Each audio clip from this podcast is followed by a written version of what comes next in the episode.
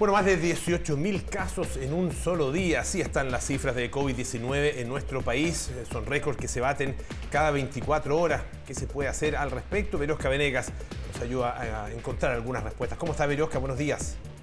¿Qué tal? ¿Cómo estás, eh, Polo? Natalia, me encantaría entregarte en este despacho la respuesta de lo que debemos hacer específicamente con la variante Omicron, porque eso es lo que nos mantiene a todas y todos en alerta. Ya queremos eh, tratar de volver a lo que conocíamos como prepandemia, eh, año 2019.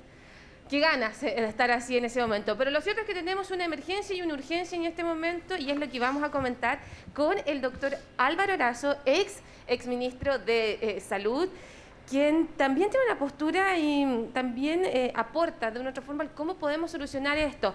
Le quería consultar directamente lo que hablábamos previo a este enlace eh, y voy a aprovechar también de su expertise porque él es pediatra. Eh, han llegado más niñas en niños, tenemos más de 18.400 casos confirmados y ya estamos a un mes de marzo donde las clases sí o sí van a retornar. En ese sentido, ¿cuáles son los resguardos que debiésemos tomar la población y qué medidas se cree usted que se debiesen ejecutar en estos días? Bueno, es evidente que la población no, sabe, pero hemos tenido aumento de casos de niños con otras enfermedades respiratorias. Han aumentado los casos de influenza, han aumentado los casos también de virus incisional respiratoria y también de adenovirus en menor número. Y eso da cuenta de que, claro, haber estado con medidas de cuarentena, aislamiento muy estrictas, hoy día se nos produce este efecto de mayor eh, presencia de cuadros infecciosos respiratorios y por ende los servicios de urgencia están eh, recibiendo, constatando eh, con diagnósticos y con clínicas, por supuesto, cuadros respiratorios. Ahora, si a eso uno le suma la demanda asistencial que tiene esta variante Omicron, que tiene una alta presión asistencial, básicamente ambulatorio, en centro de salud familiar, en SAPU, indudablemente que tenemos un escenario de mucha presión, de mucha carga asistencial sobre la red de atención primaria de salud pública y por ende tenemos que extremar los esfuerzos en fortalecer con recursos humanos, sobre todo con exámenes, porque yo creo que es una gran noticia que la gente quiera hacerse exámenes. Es muy positivo porque eso está demostrando una cultura sanitaria que la gente al primer síntoma concurre al centro asistencial.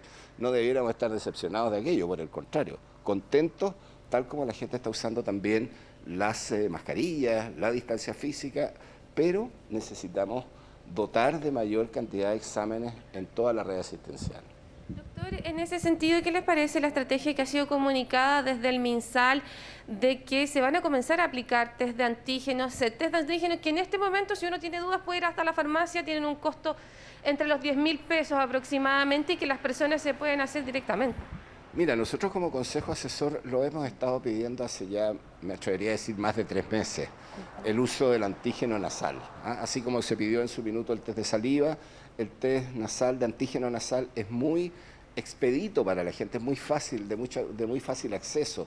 Y en ese sentido creo que la primera responsabilidad es que Senabas tenga la disposición de exámenes para distribuirlo a lo largo de Chile, en los consultorios, en los puntos donde la gente concurre a hacerse exámenes.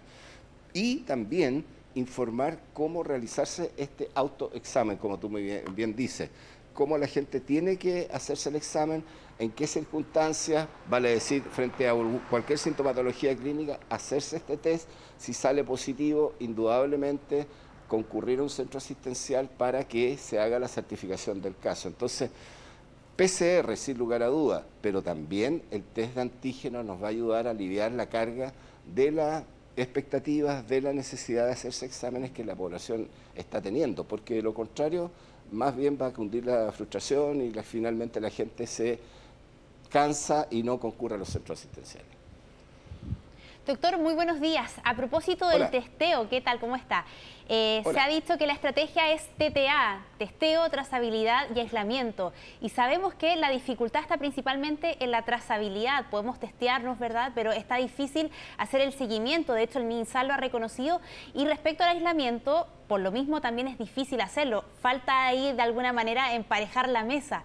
¿Qué se puede hacer en ese punto? ¿Cuál usted cree que son los lineamientos a seguir? Entendiendo también que han cambiado de alguna manera los protocolos y ahora se le pide a las personas que de alguna manera se hagan cargo de la trazabilidad.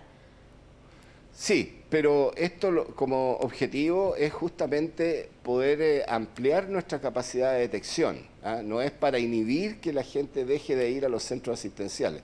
Si alguien pensó que era para que tomara distancia la gente de los centros asistenciales, cometió un profundo error. Lo que estamos tratando de hacer es justamente que la gente concurra a los centros asistenciales y ahí, como tú bien dices, la capacidad instalada, reforzar con equipos de salud en un periodo de vacaciones, que no es tan fácil, indudablemente es el desafío que el gobierno tiene en este minuto. Hay recursos comprometidos para transferir a la atención primaria, hay personal que tiene que rotar, se tienen que hacer vacaciones diferidas y creo que lo más importante también es que el aislamiento se garantice y el aislamiento de las personas en sus casas con cuarentena también se garantiza con licencias médicas. No vaya a ser caso que por esquivar, digamos, esta condición de que es un resfrío simple, a la gente no se le esté otorgando las licencias médicas, que son un derecho de las personas. Para ir cerrando, otro de los temas que preocupa son lo que está sucediendo en los extremos de nuestro país, ya sea en el sur y en el norte, donde la positividad eh, ha incrementado de forma considerable en los últimos días. Eh, eh, ¿Qué es lo que se puede hacer pensando que estamos en pleno periodo estival, donde la gente de las principales capitales regionales sale específicamente a estos puntos y pensando que hace dos años también hay mucha gente que no tenía vacaciones y que quiere descansar, pero también está coincidiendo con estos puntos que son de turismo también?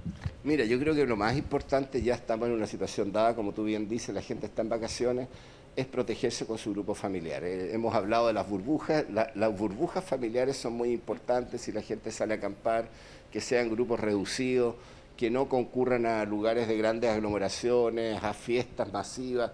Yo creo que en este sentido hay que proteger al grupo familiar, ellos ya tienen el contacto, por así decir, entre ellos y, en ese sentido ese es el primer mensaje. La zona norte está con una situación extremadamente crítica, la positividad muy alta.